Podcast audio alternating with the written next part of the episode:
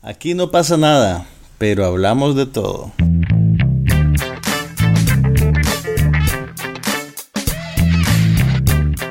Un podcast sobre cine, TV, tecnología y todo lo demás.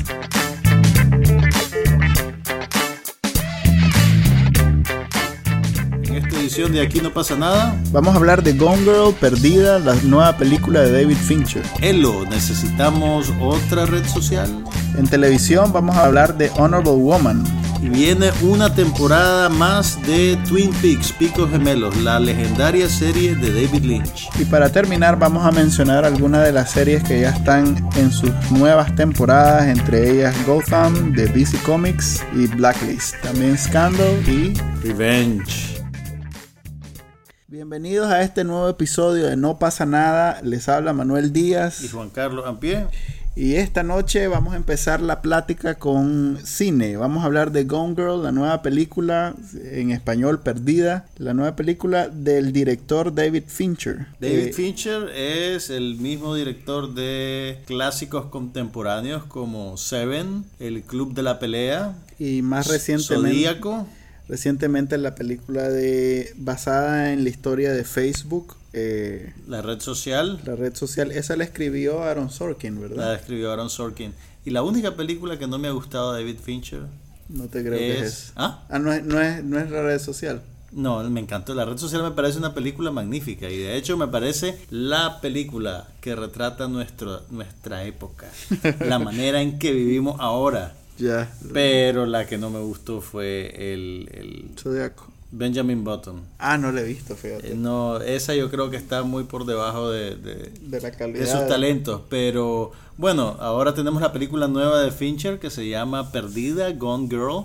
Está basada en un bestseller de la escritora Gillian Flynn y de alguna manera sigue la misma línea de la versión que hizo Fincher de La chica con el tatuaje de dragón, en el sentido de que es una película eminente, aparente, aparenta ser una película eminentemente comercial y que se vuelve como en un ejercicio del género del thriller bastante accesible. Incluso alguna gente despectivamente se refiere a la novela de Gillian Flynn como literatura de aeropuerto. Ujú. Pero yo creo que lo que el director... Yo no he leído la novela, pero creo que la película de Fincher, que por cierto el guion fue adaptado por la misma Sí, Gillian Flynn, dos es una película bien bandida porque funciona en muchos niveles al mismo tiempo.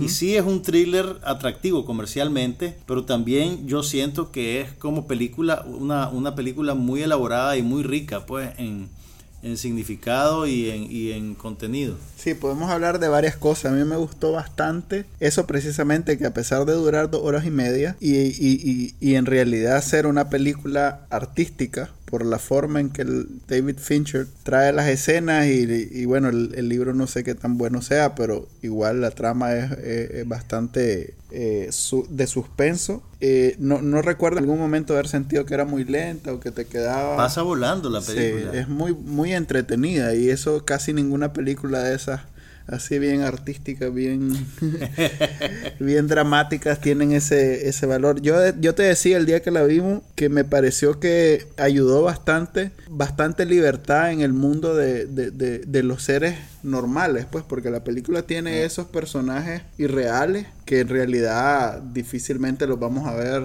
a menos que sean psicó- sociópatas, psicópatas de, de, de así de Que lo hay, que, que lo hay, de- por ahí claro, andan. que por ahí andan, pero los seres normales de la película sí tienen una, una libertad mucho más cotidiana, es humorística, es... Mira, es una, es una película que yo creo que esa película es todo para todos, de alguna Sí, manera, pues. sí. eh, y eso que decía es bien interesante, porque parte de lo bonito de la película es que eh, vos podés ver el tejido social del mundo en el que esta gente habita, pues lo ves desde la manera, desde los espacios donde viven, pues las casas, la manera en que visten, todo te da información sobre dónde están ubicados ellos en la escala social y eso tiene mucho que ver con, el, con la trama y con el discurso de la película. Ahora bien, tenemos ahí una, una discrepancia. Vos decías que la película se trata en, en su vena central, digamos, sobre el matrimonio. Pues esa es una interpretación mía. O sea, realmente, la objetivamente la película es un thriller. Pues una película de Sí. suspenso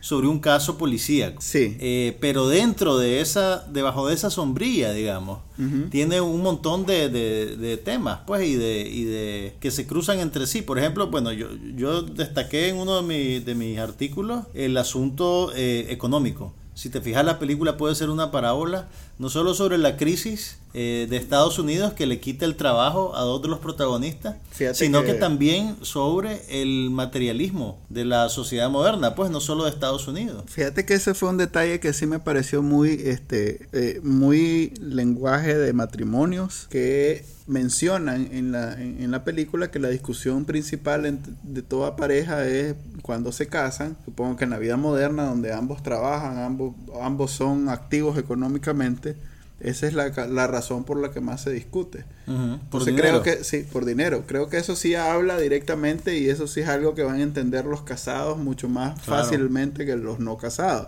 Pero creo que más allá de la vida de casados y que sí la toque y que me llama la atención que todo el que se le ha recomendado y le ha visto me ha dicho eso principalmente, pues que es un, es un cuadro, es una foto de cómo es la vida de casado y que uy uy uy. Sí, pero sí, pero acordate que, pues, por lo menos en mi interpretación de soltero, Ajá. el, los dos personajes, el, el- el hombre y la mujer que están metidos en este matrimonio tan complicado, Ujú. no son necesariamente personajes realistas, son como símbolos y están metidos en una situación límite que también es una situación de su propia manufactura, ¿me entendés? Y es a donde yo lo conecto con el, el- con Pero- un pero- nivel subterráneo en la película. Pero yo la dividiría en tres entonces. Yo A la ver. dividiría la precasamiento es en el mejor estilo de una comedia romántica. Sí. donde todos son maravillosos, son ella es especialmente encantadora, él es un príncipe. Pero eso, eso no es un error de la película. no, eso no, es parte para de su discurso. Claro, Porque pero el, el- el dilema central de ellos como personajes, siento yo que es la discordancia que hay entre la imagen que ellos quieren proyectar y lo que realmente son como personas. Y, y el matrimonio se empieza a complicar creo, creo cuando que ya, eso- bien- cuando ya no soportan ese, ese, esa contradicción. pero creo más bien entonces que es una in- intención del, de la autora, en este caso Sí. del, del autor también de la película de David Fincher, presentarnos las tres etapas, Ah, claro presentarnos la, la etapa romántica, donde en realidad que es muy bonita, funciona muy bien como comedia romántica incluso, la etapa de en medio, donde todavía creemos lo que creemos sobre la mujer, que tal vez mejor no Y decir ya la, la detalles. nebulosa del misterio. Y pues. ya la parte suspenso y thriller y, Que- y fatal y todo lo demás, que esa sí es más, más cercana a un thriller de esos de Michael Douglas y... Sí, sí, fíjate que yo creo que la, la Pero la de en medio es muy realista. A mí me pareció el, el drama de eso que decís vos, de que lo- la- los, los problemas económicos... Eso es muy realista. Es muy cotidiano, Eh, la ¿no? película es bien, es bien. Yo creo que la calidad de la película la notas en la manera en que va cambiando de registro. Hay momentos de la película que son son, son mejores que cualquier comedia que nos Sí. han puesto en el último año. Son Sí. más, te dan más risa, son más divertidos. Sí. Y al mismo tiempo hay momentos que son lo más chocante que has visto que ni siquiera en, en esas películas de, de- de De- asesinos en series de descuento que nos recetan ahora cada semana, eh, tenés un susto como el que te da esta película en Sí, determinados momentos. sí, una de las escenas eh, es bien una película muy, muy rica, definitivamente. En realidad que sí. Y, y conste, vean que hemos tenido cuidado de no revelarles muchas cosas. Sí. Así que, porque es importante que la vean pronto para que nadie les cuente. Es difícil nada. en realidad eh, El tipo con una sola palabra, con una sola frase Sí. eh, contar toda la película. Entonces, aunque reveles el misterio, siempre quedan Pero, este- lazos este- que pero unir. a mí me preocupa porque hay gente pues que dice, ah, ya sé qué es lo que pasó, entonces ya no la voy a ver. No. Y se van a estar perdiendo de un tronco de película. Sí, eh, eh, hagamos la apuesta, pues esta es la película del año, sin duda. Esta, yo pienso que va a ganar el Oscar. Mira, yo creo que estamos muy temprano todavía en el que año. viene, que viene. No, pues, o sea, aquí a Nicaragua, año, aquí a 2000. Nicaragua probablemente esta es la mejor película que vamos a ver en el Pero año. el 2014, además, o sea, Mira, viene, eso- mira, vienen varias cosas. Viene una película nueva de Clint Eastwood con Ajá. Bradley Cooper. que se llama American Sniper. Viene Ah, una película nueva de Paul Thomas Anderson, que siempre es un evento, que se llama Vicio Inherente. La acaban de acaban de hacer los preestrenos en Estados Unidos para la crítica y les adelanto que tiene una canción nueva y original de Radiohead, así que si les gusta Radiohead están estén pendientes de ella. Por Pero- cierto, en Gone Girl el soundtrack de Trent Reznor es otra cosa, pues es espectacular. Es parte de ese paquete que hizo Y ya es la tercera película Que Trent juntos. Reznor eh, le hace la partitura musical con Fincher. Empezaron en la red social, después con la chica del tatuaje de dragón y ahora en esta ocasión. que hace con Aricus, otro Atticus Finch. Ahora, Finch. asegúrense que la película mínimo va a tener su nominación al Oscar. Ah, no, nominación para. Fincher y nominación para Rosamund Pike como mejor actriz. Ya están diciendo incluso Yo que este es el Ben papel, Affleck también. que este es el papel más, más el, el mejor papel que ha hecho Ben Affleck como actor Totalmente. en su historia cineástica. Cineática. Sí. Es- Acaba, acaba de marca una registrada. nueva palabra. Eh, ya lo están diciendo, o sea que eh, dos críticas leí y en las dos dijeron lo mismo, pues que Ben No, Affleck eh, es una buena. Yo me muero por irla a ver de vuelta. No he podido, pero me encantaría verla de vuelta. Sí, entonces recomendadísima, vayan a verla, le damos dos hot dogs, una cosa así como Dos era. Tres hot dogs. No, no, hot dogs, no. También, ¿qué, qué podemos hablar? El, el trato que hizo Adam Sandler con Netflix por cuatro películas nuevas. Eso eh, va a cambiar el juego, por así decirlo, de la distribución del cine eminentemente comercial. Netflix, bueno, Adam Sandler no es santo de mi devoción. Tiene Yo una película, tiene una película extraordinaria que es la que hizo con Paul Thomas Anderson que se llama Punch Drunk Love Mm. y que es la más atípica de sus películas. Pero Netflix está haciendo un trato con él no por ese tipo de películas, sino por las que son más populares. Como, ¿Cómo se llama la, la, la, la de las gemelas? No me, no me hagas recordar alguno de los nombres de las películas. Solo sé que son Happy Gilmore y que todas son en un lugar vacacional porque ahí es donde lleva la familia bajo la excusa que filma la película. Pues bien, Adam Sandler, Netflix ha recibido muchas críticas por esto porque hay muchos creadores de opinión que no sienten que sea un talento digno de este tipo de tratamiento. Pero lo que pasa es que Netflix tiene sus cifras de consumo de todos los territorios donde está basado. Y aunque no las revela públicamente, pues todas las decisiones que toman están informadas por ella. Y aparentemente a todo el mundo le encantan esas comedias de Adam Sandler. Así que Netflix está, no es una apuesta arriesgada necesariamente la que están haciendo. Además que no es la primera, no es el primer experimento eh, de cine que hace Netflix. Acordate que acaba de, de- de firmar eh, trato para producir o financiar o qué la, La secuela la de secuela El Tigre y de- el Dragón. Correcto. Ya, ya la están filmando, de hecho. Eh, pero es, a eso es a lo que voy. A mí lo que más me interesa de este asunto no son las películas de Sandler porque no la, probablemente ni siquiera las vea. Pero ¿A que sí? Lo que es bien interesante de esto es que es un golpe para la primacía de Los el estudios. cine tradicional como espacio para estrenar una película. Ya des- desde hace un par de años, ya esa ventana de oportunidad que tenían los teatros se ha ido cerrando un poco. Hay películas que se estrenan simultáneamente en línea, en servicios de streaming y en teatros. Sin embargo, no está visto, digamos, como de primera categoría el estrenarte en un servicio de streaming. Tan es así que cuando vos tenés una película y la querés estrenar en, en cines y en streaming, usualmente los cines no te dan mucha cancha. O no les interesa porque siente que te vas a comer su negocio. Lo que está haciendo Netflix ahorita es básicamente diciendo una película eminentemente comercial y taquillera puede ser estrenada en un servicio de streaming. A ver cómo reaccionan lo- los cines y los Y estudios. para Sandler esto es bueno porque sus últimas películas han fracasado en la taquilla en Estados Unidos. Hacen plata afuera, pero no hacen toda la plata que hacían antes para el público norteamericano. Entonces, por ejemplo, en la última película que él hizo tenía en el reparto a Eugenio Derbez, por ejemplo. Mm, Ajá. Ese es un- una me- medida estratégica para afincarse mejor en el mercado latino. No solo en Latinoamérica, sino con los latinos basados en Estados Unidos. Así que, pues, como ven, todo es fríamente calculado. Sí, Grown Ups 2 fue una de las películas más taquilleras del año cuando salieron en Latinoamérica. Eh, eso me llamó la atención cuando la vi. Yo la vi en, en la televisión, pues no la vi en el cine. ¿Por qué te hace eso? A mí me gustan las películas de Adam Sandler. Y si bien no son cualitativamente las mejores comedias, no es un Kevin Smith, digamos. Ay, Dios mío. no es un Kevin Smith, pero sí tiene. Yo creo que sí es un Kevin Smith. pero vamos a ver, ahorita en este mes, en octubre, el primero de octubre, salían de circulación varias series y varias películas de Netflix. O sea que una película esté en Netflix no, no significa que va a estar ahí todo el tiempo. Sí, no va a estar para siempre. Así que vean rápido lo que quieran ver. Porque... Así es. es. un poco... Eh, ¿Qué película es la que salió, perdón? ¿Qué es lo que te tiene atribulado eso? No, ya no uso Netflix. Estoy totalmente alejado del mundo Netflix.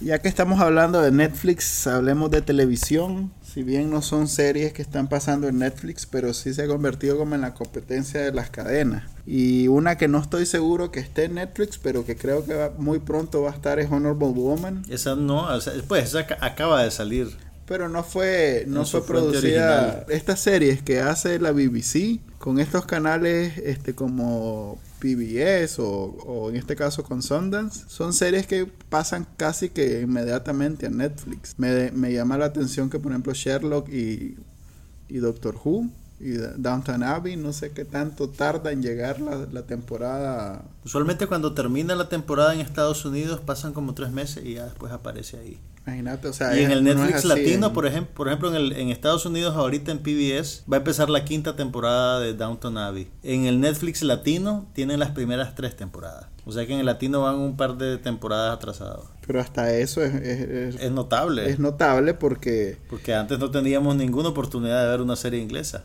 Así es.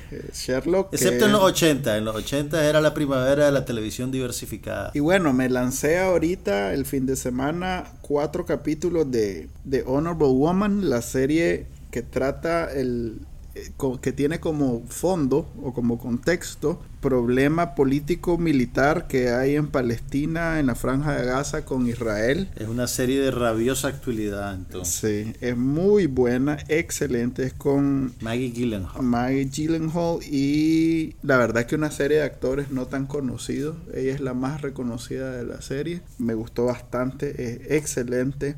Eh, me recordó mucho a Homeland, Solo que si a Homeland le quitaran eh, ese... Fantástico. No, no es igual, es muy fantástico, pues obviamente no es, no es realista. Eh. Ahora, ¿esta es una serie contenida en sí misma, una miniserie o es una serie que va a tener varias temporadas? es una miniserie de ocho capítulos, cada uno dura una hora eh, en la tradición de, de, la BBC que siempre hace ese tipo de, de producciones. Los personajes principales son todos o ya sea palestinos o, israelitas, pues. Pero la trama de fondo que todavía no está clara y eso que ya llevo visto cuatro capítulos, o sea, ya voy por la mitad. Tienes que poner más atención, Manuel. No, es que tiene ese estilo de Lost que, en todo momento está en dos tiempos, pues es recomendar recomendar algo refiriéndose a Lost es un es un cuchillo de doble filo. Pero fue el que como que instauró ese estilo de serie, sí, de hecho Arrow, por ejemplo, es igualito en ese sentido que siempre tiene la serie siempre creo que alguna otra serie debe haber hecho eso antes pero bueno pues sí pero flash, eh, los flashbacks eventuales pero Lost era una serie que transcurría en dos tiempos siempre. Okay. Arrow también transcurre en dos tiempos siempre. Esta es una serie que transcurre en un acontecimiento que pasó hace ocho años y el presente. Ah, okay. entonces vas descubriendo cosas y es, eh, como no es una serie llevas cuatro de ocho capítulos llevo cuatro de ocho excelente hasta en el cuarto capítulo logré entender un parte de la, de la trama del, que, es central en la, en la serie. Hablando de series de la BBC, antes de que, de que se me olvide, si ustedes vieron la serie Default con Gillian Anderson, que por cierto está disponible en el Netflix latino. Es una serie policíaca muy buena, que además incluye en el papel de un psicópata asesino a Jamie Dorman, que es un actor inglés que muy pronto se hará muy popular porque él el que será el señor Grey en la ah. adaptación de 50 sombras. ¿Son 50 o 30 sombras? No sé. Bueno, los libros esos de las sombras de Mr. Grey. Como sea, la primera temporada de Default nos dejaba al final en un... Hay, hay segunda. Viene la segunda temporada, a eso es a lo que voy. Ahorita, ahorita, ahorita, en octubre se va a estrenar en Inglaterra. Sí, en realidad que en la primera. Así que ya pronto se va a empezar a filtrar por las redes y ya vamos a saber qué pasa con el caso que anda investigando Gillian Anderson, que es por supuesto mejor conocida por todos nosotros como la agente Scully de los X-Files. Y hablando de televisión del recuerdo. dale, habla vos de Hoy recibimos una noticia que casi me, hace infartarme. Me paralizó, iba a pedir el día libre en la oficina para irme a acostar a mi casa para poder procesar esto que está pasando. Que probablemente no va a significar nada para la mayoría de la gente aquí en Nicaragua, pero bueno, ahí les va. David Lynch y Mark Frost se están reuniendo de vuelta para producir una tercera temporada de Twin Peaks. Picos Gemelos, la serie de televisión que revolucionó y que básicamente se considera el tiro de salida de la nueva era dorada de televisión en la mm. cual ahora vivimos. Mm. Sí, no, no pujé, no pujé, es cierto, y no solo yo lo digo. Todo el mundo dice que son los sopranos los creadores de esta pero esto vino antes de los sopranos. Pues sí, a ver, sería, sería analizar cuáles son esos elementos que hizo de Twin Peaks la nueva era de la em, televisión. Empezar por verla completa. Bueno, aquí, a ver, miren, podemos ver Los Sopranos, las, las huellas de Twin Peaks están en Los Sopranos, en Deadwood, en The Wire, en Mad Men, en Breaking Bad y en todas esas series que ahora hacen que la gente diga que la televisión es incluso mejor que el cine. Básicamente era una serie centrada en el misterio de la muerte de la princesa de la secundaria de un pequeño pueblecito del noroeste de Estados Unidos que se llamaba Picos Gemelos, Twin Peaks. El gran misterio de la serie ronda alrededor de quién mató a Laura Palmer. Ok, no lo conté porque en realidad que la voy Solo eso le voy a decir. Ahora, también lo, lo, más destacable de la serie es que tenía como el formato de una telenovela, por así decirlo, pero se burlaba un poco de las convenciones de la telenovela al mismo tiempo que las cumplía. Y al ser un producto de David Lynch, tenía además unos arrebatos surrealistas increíbles. Y entonces, cuando esta serie se estrenó, no había absolutamente nada parecido en la televisión comercial de las cadenas abiertas de Estados Unidos absolutamente nada, por eso fue considerado un producto revolucionario.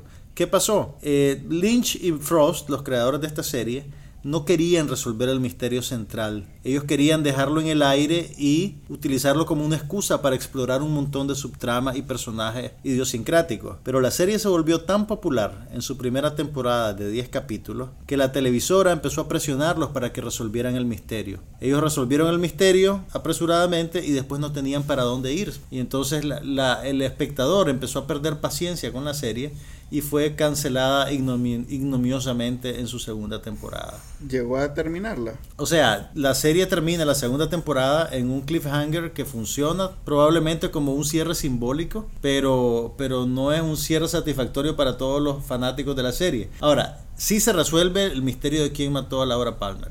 O sea que eso lo pueden saber. Ahora bien, eh, la serie nunca fue estrenada en la televisión en Nicaragua. La podíamos ver por cable en XHGC, un canal mexicano, pero lo quitaron después de un mes, entonces solo vimos como cuatro capítulos. Además tenía demasiados cortes comerciales. La buena noticia de todo esto es que está en Netflix Latino, así que Pueden ver todos los capítulos disponibles de Twin Peaks. Son 30 capítulos de una hora, excepto el piloto, que dura una hora y media más o menos. Y algunos de ellos, incluyendo el piloto, fueron dirigidos por David Lynch, que es uno de los cineastas más importantes de nuestro tiempo. Así que si no han visto Twin Peaks, por lo menos denle chance al piloto, van a ver algo extraordinario. Fíjate que vi el piloto y vi dos capítulos adicionales hace como seis meses y no, no pude.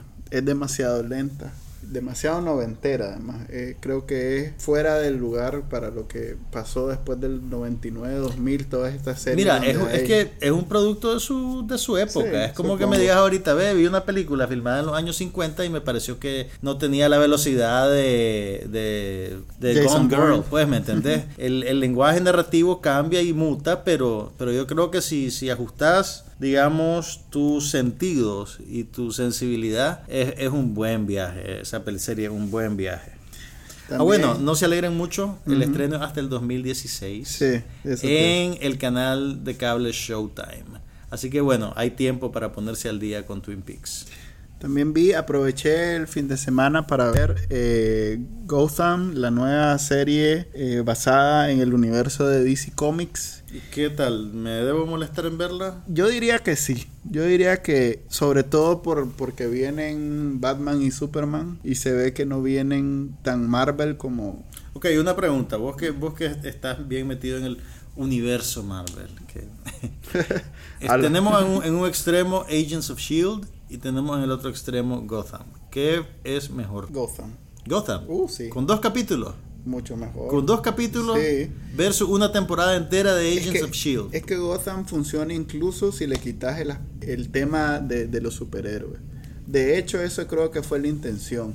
Hacer una serie de procedimientos un poco más oscura de la norma, porque es bien oscura, en comparación pues con lo demás que está en televisión. Y funciona muy bien porque más que los superhéroes retrata el nivel de corrupción de ese Nueva York ficticio que es Gotham y que en realidad que te hace sentirte como una serie contemporánea, pues como una serie de, de, de, de Nueva York más que de Más eh, que un de- universo, este de, universo de, de Paquín. De Paquín, así es. Es muy buena, muy... eh, O sea que vo- vos, basándote en lo que estás viendo en Gotham, tendría expectativas positivas con esa película de Batman contra Sí. Superman. Sí, lo que pasa es que difícilmente van a lograr el mismo efecto porque ahí sí hay superhéroes, pues ahí sí está Superman y vuela y, y ¿cómo, ¿qué haces con eso? Pues?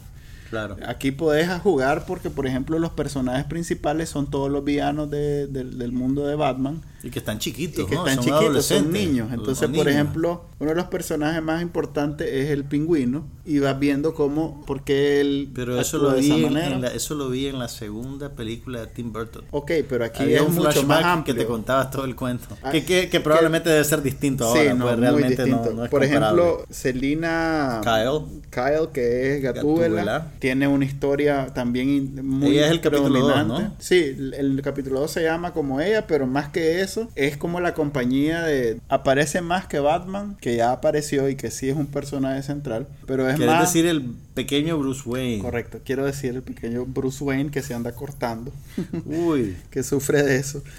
Que es, eh, en realidad tiene sentido porque en el primer capítulo ves cómo le matan a los padres y él está en medio. Ok, ok, me convenciste, la voy a ver. No, está bien. Lo que pasa es que no, no, no necesariamente no trasciende, no va, nunca va a poder trascender eh, el universo de personajes ficticios y fantasiosos de los superhéroes. Pero es un, pero si logras quitarte ese prejuicio, en realidad que es una serie de procedimientos entretenida y un poco más con más sustancia que el típico CSI o, o cualquiera de esas. O Agents of Shield. Eh, es que ese es el otro problema. Agents of Shield es el otro extremo totalmente. En donde todo momento es la referencia a los grandes superhéroes de las películas, en donde no aparecen, excepto en las finales de temporada a veces. Pero es como el gancho que te sigue jalando y que vos seguís viéndolo porque en algún momento hacen una referencia. Ahorita este año ya no quedan más películas de Marvel, ¿verdad? Están comenzando a filmar ya los Avengers, ¿no? No, pero para estrenarse este año, te digo, ahorita ya, ya cerramos el capítulo y lo que les Sí, queda a los marvelinos Sí. es Agents of Shield. Es- así es. Ah, O sea que si van a hacer algo- grande va a tener que ser en, en Agents of Shield. Ah, pues sí, recomendada es con Y lo bueno es que está empezando. sí, y Está no vas a empezando. tener que No tienen que ponerse al día con 20 temporadas preliminares, como ¿cuál es la serie esa que The Good Wife? Tengo que ver The Good Wife. ¿Y cuántas temporadas lleva? Siempre preguntar lo mismo. Creo que seis. Está, ayer vi el, el, el capítulo, el nuevo capítulo y está excelente. Excelente, excelente. Como siempre, pues como siempre. Ok. Va a correr la mujer. Pues que eh, en eso está, que si corre o no corre como candidata a, a procuradora y va a correr. Me acabas de contar lo que pasa y me hace falta 100 capítulos para llegar a ese punto. Pero es que es una serie tan buena que no hace falta Ok, ok. Aprovechando que estamos hablando de series un poquito más comerciales, también eh, me- ya, ya vi los, los nuevos capítulos de, de esta serie de NBC, que la rescató del, del fondo de las, de las cadenas. Blacklist, Un blacklist. Que es, eh, ¿cómo explicarlo? Eh, en realidad que debería ser de, su- de superhéroes porque tiene muchos elementos similares, por ejemplo, los malos, por Son decirlo alguna, son una lista de super de supervillanos en donde cada uno tiene así como una Un superpoder. Ajá, como un superpoder. Uno es En- bueno con cuchillos. Sí. ok. No recuerdo ahorita, pero más de alguno debe haber sido muy bueno con los cuchillos. Pero más, más que los villanos, eh, el personaje principal es tan villano a, la- a- a su vez. Villanesco. Sí, eh, que Mira, hablando de superhéroes, Ajá. Olivia Pope en Scandal es capaz de solucionar un crimen mientras está teniendo un affair con el presidente de los Estados Unidos. No me digas, logré... Ya vi el, el estreno de temporada de Scandal y quiero que sepas que no me avergüenzo de ver Scandal. es de las series más entretenidas que hay ahorita en televisión. Por lo absurdo de los giros de su trama, pero por lo rápido que los toma y lo convincentes que son. Traté de ver otra vez por muy, por tanta presión, ¿verdad? La primera temporada. La primera primera temporada- temporada es la peor. La primera temporada cuesta un poquito ajustarse, especialmente los primeros tres capítulos, pero ya después va Ah, la- no me digas que voy a tener que volver. Estaba en el tercero cuando de pronto ya, ya sentía que decían, eh, no, Martín Ernesta, por favor, no. Pero si eso es lo que te encanta, no fregué. Maldita inválida, vos No, no, no, conoces mira. la, la- la Tiene- escena famosa de la maldita inválida. no, ¿No la conoces? no, ¿qué es eso? Es una, una novela de Televisa. O sea que vos la veías. No, es que esa escena es, es un meme, quizás es el meme más famoso de México. A ver, ajá, ¿cómo es maldita inválida? Ahí les vamos a poner el enlace en el podcast. Lo que no está bien cuando uno se refiere a personas con capacidades diferentes. Ahí vas a ver el video. Dura Ok, como ok. 5 minutos. Mi, mi punto es, tenés que darle chance a Scandal, es tremendamente divertida. Tal vez me debería avergonzar de ver Revenge, que también veo Revenge, y tuvo un buen estreno de temporada, pero, pero ¿sabes por qué veo Revenge? Ajá. Por Madeleine Stowe. Es una actriz, su madre es costarricense, su padre es norteamericano, y ella es una villana de telenovela perfecta. es increíble. Ya. Mira, ella salía, pues para que tengas sus referencias de buen crédito, Ajá. ella era la muchacha de El último de los mohicanos, de la película de Michael Mann con Daniel Day-Lewis. Ella Sí. era Cora, el personaje femenino principal y es una excelente actriz. Y en esta novela vos la ves que se está divirtiendo en el papel de villana, pues, y de malvada. Entonces es muy, muy No divertida. la pasan de día por casualidad. ¿Qué, Revenge? Sí. No, no, la pasan de noche, una telenovela de prime time. Así que no, no me la estés vulgareando. Ok, Madeline Stowe, sí, la he visto en, en algunas series y algunas Lo que pasa es que tiene rato de no haber, de no hacer ninguna película así de peso. Pues Revenge la vino a poner de vuelta en el radar. Su mejor momento antes de esto fue definitivamente el último de los mohicanos. Sí, hizo 12 Monkeys y hizo... Y 12 Monkeys también. Y nosotros la, con- la primera vez que tuvo un papel visible, digamos, fue en Revenge, aquella película con... Ve, Revenge es lo mismo. Eh, aquella película con Kevin Costner. Con Kevin Costner y Anthony Quinn. Hablemos de tecnología, Manuel. Hay una nueva red social apareciendo ahí por el éter del internet. ¿Cómo se llama? Hello. Elo. es como E-L-L-O. Hello, nada más que sin la H. Ok, esta es mi... Lo, lo primero que se me viene a la cabeza cuando me dicen eso es... ¿Necesitamos otra red social? Eh, depende. ¿Qué, qué, cuál es la, la agenda de Elo? ¿Qué es lo Mejor que dicho. pretende hacer? Bueno, Elo, eh, su premisa es todo lo que está mal con Facebook, eh, eliminarlo y, y- y quedarse con lo bueno. O sea, van a eliminar los anuncios. Exactamente. No, no, su modelo no es basado en anuncios como Facebook. Su modelo es en eventualmente vender beneficios especiales a un precio simbólico, porque en realidad que los, los servicios así, esos masivos, venden las cosas. O sea, que va a, ser, va a ser como una economía de cupones, como algo así. Eh, todavía está muy está muy eh, largo ese, ese momento porque están empezando. Ya ves, Facebook duró, no sé, cinco años en, en- en- en buscar su modelo de negocio. Twitter todavía lo está buscando, pues está experimentando con anuncios, pero no necesariamente ese va a ser su modelo de negocio. Él lo, lo que pretende ahorita es una alternativa a, a esa red social cargada de anuncios en donde te regulan lo que te van a mostrar. y Eh, donde usan tu información para, para decidir qué mostrarte. Exactamente. Lo que pasa es que ya hay alternativas que hacen lo mismo. Pues Google Plus hace eso, Twitter en cierta manera hace eso. Tiene cosas en contra, por ejemplo, no es móvil, eh, No hay el aplicación.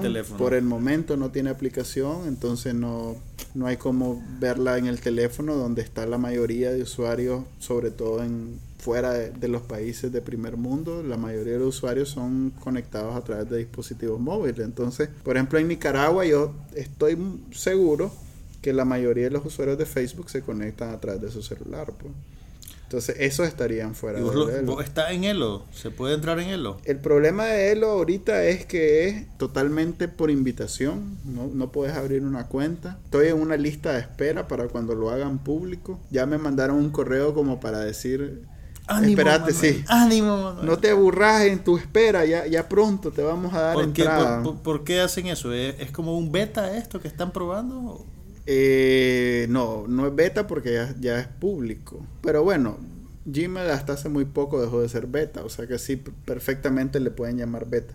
No, es un problema de escala, pues eh, eh, tener un millón de usuarios implica logística, o sea, técnicamente hablando implica Una logística importante. Sí, que no cualquiera y que tenés que ir creciendo al suave. Ellos están recibiendo 40 mil por minuto, una cosa así de, de, de- usuarios. O sea que hay gente que siente no. que quiere otra red social. Es, lo que pasa es que como en algún mo- como hace dos, tres, cuatro años Google Plus inició y que todo el mundo igual creó su, pro- su cuenta en Google Plus, aunque Pero no Google, querían. Google Plus fue un fiasco, por lo menos esa es la percepción que yo tengo. Eh, es que ha sido varias cosas en, en- en su historia, pues entonces en algún momento como red social sí fue un fiasco porque no jaló tanta gente como Twitter o Facebook. Aunque en algún momento le ganó eh, usuarios a Twitter, pues o sea que tampoco fue tan fiasco. Él lo- tiene el problema que ahorita creo que solo está limitado a Estados Unidos. O bueno, no sé si es un problema, pero tiene esa característica, pues. Ahora, ¿vos crees que, bueno, cuánto tiempo tenemos de usar Facebook? ¿Cinco años? No, ¿Seis más, años? más, más. N- Nuestra cuenta, a ver, mi cuenta tendrá por lo menos siete años. Ok, vamos a seguir usando estas, digamos, plataformas de comunicación eh, en el futuro o vos crees que tienen una fecha de expiración? Creo que esa fue la, la- lo más interesante de Elo es que ha provocado esa discusión entre empresarios, entre informáticos, entre los pensadores de, de- de- de este mundo de, la, de los servicios en Internet. La discusión no ha girado en torno a si necesitamos otra red social, porque obviamente no, y más bien ha sido necesitamos una red social, eh, porque todo el mundo eh, vive quejándose de las limitaciones o de los problemas con Facebook. Definitivamente la conclusión ha sido que dentro de 10 años lo que haya no va a ser igual a lo que tenemos A lo que ahorita. tenemos ahorita. Sí, va a ser algo más natural, más orgánico. Porque una de las cuestiones que tienen las redes sociales actualmente es que te obliga a categorizar tus relaciones con los seres humanos, lo cual es antinatura, pues porque vos nunca... O sea ese- que va a ser una red social inteligente, digamos, Sí. que va a entender qué tipo de relación tenés vos con las otras personas en tu red, basándose únicamente en tu comportamiento y tus decisiones, digamos. Basándose no sabemos porque estamos en, en la era de los sensores, lo cual eh, es, un, es un- en realidad es una nueva era, porque hasta ahora todo ha sido algoritmo, Cuando me hablas de sensores te referí a los teléfonos y los la- wearables, las cosas que las te cosas pones- que te puedes poner y que le dan que información a la computadora sobre tu organismo, básicamente, o tus movimientos. sobre todo lo que haces, que no necesariamente es, un, es una comunicación que vos controlás o que vos producís. Eso da un poquito de miedo. Bueno, pero es el futuro. Ok, Tal pero- vez hace 20 años nos hubiera dado miedo pensar que alguien iba a saber lo que queríamos con solo Eso, typear las dos eso- primeras eso letras. todavía me da miedo. Pero bueno, me- otra pregunta que te voy a hacer es la siguiente. Esa manera de conectarse va a ser también algo corporativizado, va a ser una empresa que va a tratar de lucrarse de esa actividad particular. Fíjate que esa, esa es la, la guerra que se está luchando en este Por momento. ejemplo, ¿por qué no hay un, un equivalente del Facebook, o tal vez si lo hay, pues, y no sé, que sea como en- con los principios del software libre, por así decirlo? Sí lo había, se llamaba Ambrosia, una cosa así, y sí tuvo su momento de, de- de que lo respaldaron financieramente. Es más, cuando yo me enteré de Elo, porque en realidad para enterarte de Elo tenés que leer un blog gringo, porque no ha trascendido a Estados Unidos. En realidad vos no te ha salido ningún usuario de Facebook diciendo, estoy en Elo. No, vení". yo lo, lo leí en, en Wire News o algo Así así. es. pues. Entonces, eh, para darte cuenta tenés que de alguna manera informarte como, como de algo extraño, pues, porque aquí no ha pasado esa... esa Es una cosa exótica Sí. para, para este territorio. Y han logrado mantener esa ese momento, han logrado cercarlo en Estados Unidos, porque en realidad que allá sí ha sido grande.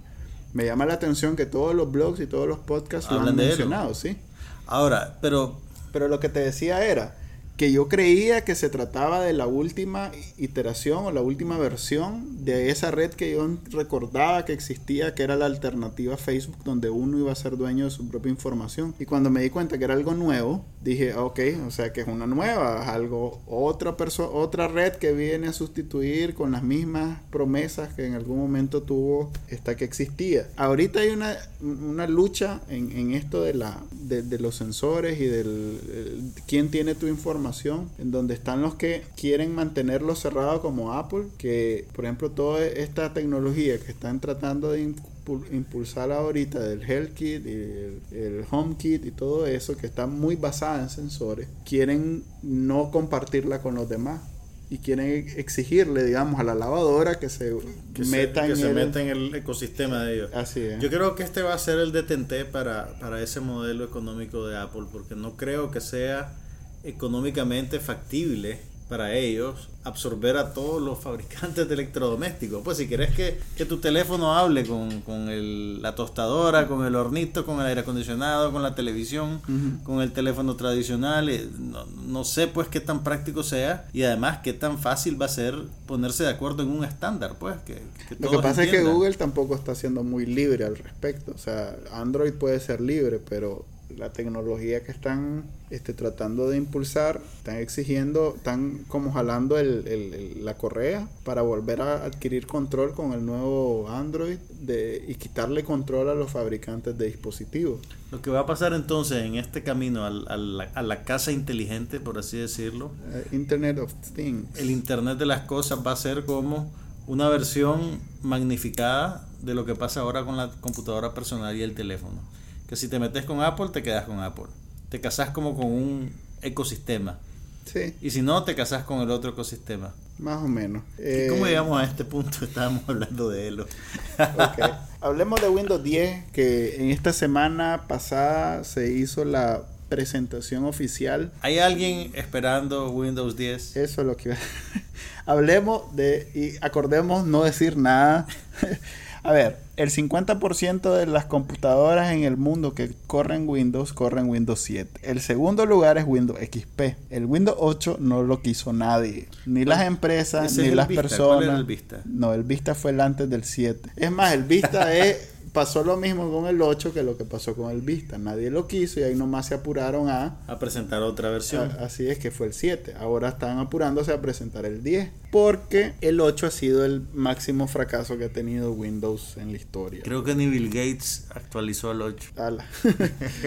es un problema porque yo cada vez menos uso computadora de escritorio y, y, la mayoría de los nuevos usuarios de internet ninguno usa computadoras de escritorio pues no, todos pero, usan pero, tablets, pero, no, pero espérate pero la gente en su trabajo la gran mayoría sí usa computadora de escritorio. Así es. Entonces Con ahí es Windows donde, XP ahí es donde está el nicho de Windows y de Microsoft en el mundo empresarial en donde vender licencias al por mayor eh, es el único lucro que pueden encontrar y el problema de ese mundo es que no están dispuestos a cambiarse a lo más moderno solo porque es bonito. Y porque les va a costar algo. Tiene que, bien, tiene que ser curioso. atractivo. Mira qué curioso. Apple que vivía en el otro extremo, desde Mavericks, el sistema operativo anterior, que ya lo van a renovar, eh, lo empezaron a dar gratis. Y ah, antes, te, antes te cascaban 30, 50 dólares. Porque Apple tiene la entrada del, del hardware, que no la tiene Windows. El problema de Windows es que es, un, es una empresa de software.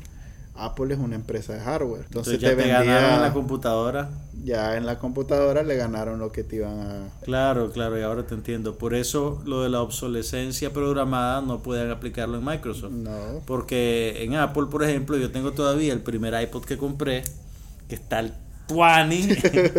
todavía tiene la música que le. Es que un le, homenaje a la. Que le cargué, pero desde hace como 5 años ninguna computadora me lo reconoce. Ya. O sea, básicamente me forzaron a comprar un iPod nuevo. Solo para conectarlo a la computadora. Exactamente, para que el software, se, para que se pudiera renovarse la música que le cargaba. Entonces sí. ahora tengo un lindo pieza de papeles. no, sirven. En, sí, sí, sirven, sirven, pero pues tiene la misma música que tenía hace cinco años. Ay, no le puedes de, de, ninguna manera. De ninguna manera. Pues, o por lo menos de ninguna manera que yo conozca, que ah, no soy okay. muy, muy ducho Tus en esas computadoras cosas. son todas Apple. Sí. Ah, ok. Tal vez con Windows sí Pero es que es tan viejo que es de cuando el iPod no platicaba con las Windows. Ala, hubo eso en algún momento. Ujú. Creo que como las, las primeras dos versiones. Qué problema nunca haber tenido nada Apple. No tengo nada que decirte al respecto. Bueno, hablemos de otra cosa. Bueno, de Windows 10 no hay nada que hablar. Este, si acaso lo llegamos a ver en Nicaragua será dentro de unos 3, 4 años. Ahí nos cuentan. Ay, no sé cómo estuvo, qué tan bueno fue. Creo que el mundo de las computadoras personales se va a quedar en Windows 7 hasta que Google eh, decida sacar una versión Android o Chrome OS que corra con las computadoras y Pero- se olvide- pero- nos olvidemos de Windows. No, pero el, el- el problema de eso es que para que tu computadora sea plenamente funcional, tenés que tener una conexión constante y estable al Internet. ¿Y qué pasa cuando se va el Internet? No tenés acceso a tu información, no tenés acceso a tu No, por eso estoy pensando en una Y por lo menos, tal vez en Estados Unidos eso es viable, pero acá se va la luz, te quedaste sin internet, se cayó la torre, te quedaste sin internet, el tiburón se comió el cable que está en el fondo del océano Atlántico, te quedaste sin internet hasta dentro de tres días cuando un pobre brother se meta ahí a parcharlo.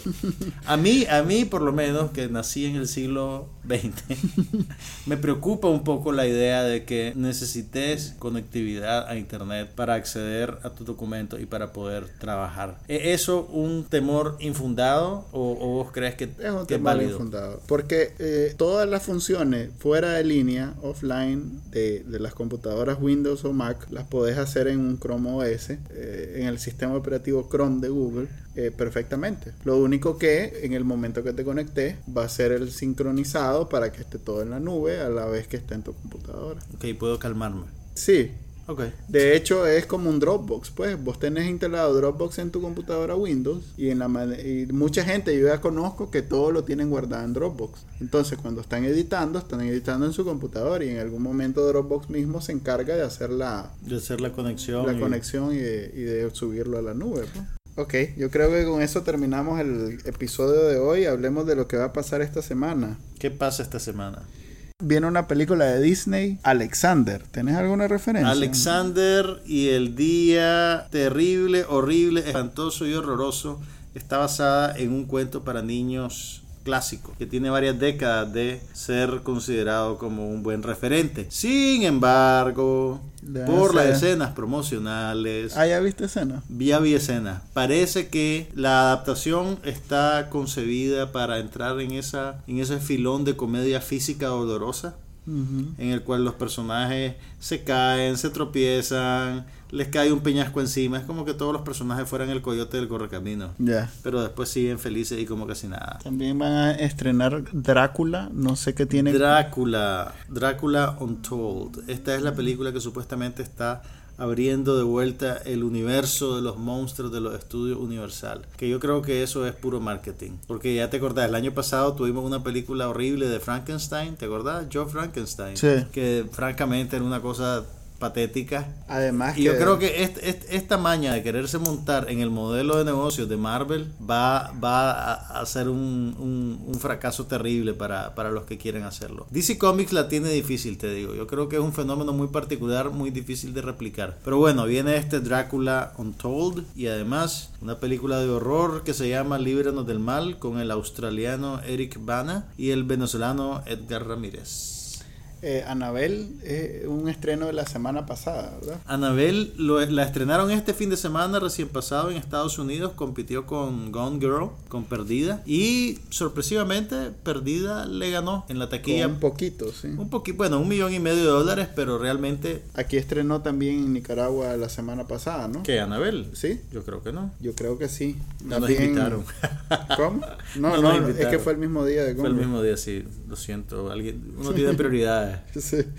Y aquí debe de irle muy bien también. Sí, hay, hay cierta expectativa. Aquí el conjuro fue muy popular. Es la segunda parte de Esta es como la es la la prequel. La precuela, de, si esa palabra es inventada en español, pero ustedes me entienden. Es lo que sucedió antes del conjuro y cómo empezó la muñeca diabólica Anabel a hacer travesuras. Bueno, ya saben, pueden bajar este capítulo y todos los anteriores en su directorio preferido de podcast, ya sea iTunes, ya sea Stitcher, ya sea TuneIn y iVoox, que es otro que también lo subimos. Nos vemos el próximo lunes. Les habló Manuel Díaz. Y Juan Carlos Ampie.